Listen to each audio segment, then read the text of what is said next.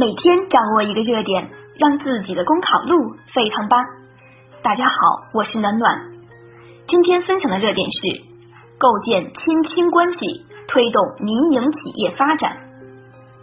民营经济是创业就业的主要领域，是技术创新的重要主体，是国家税收的重要来源。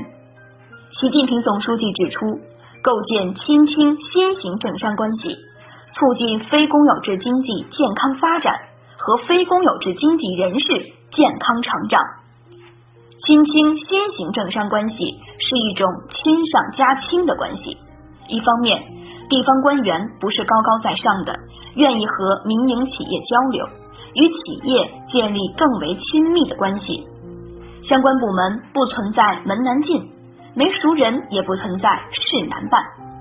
另一方面，更要有清明的政治生态，没有权钱交易，领导干部坦荡真诚。理直气壮支持民营企业发展，帮助其解决实际困难。我们必须看到，现实中仍存在着与亲清新型政商关系相悖的情况。比如，招商的时候说的千好万好，企业刚做起来，马上就成了唐僧肉。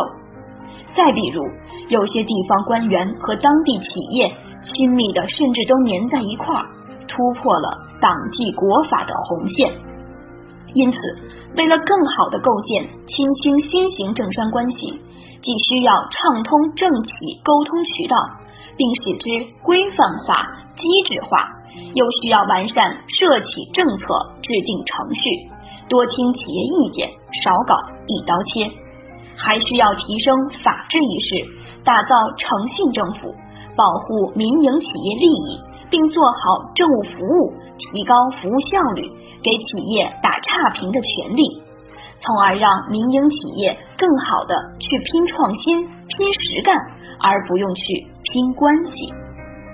以上就是今天的热点分享。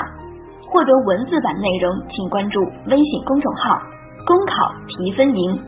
感谢您的收听，我们明天再会。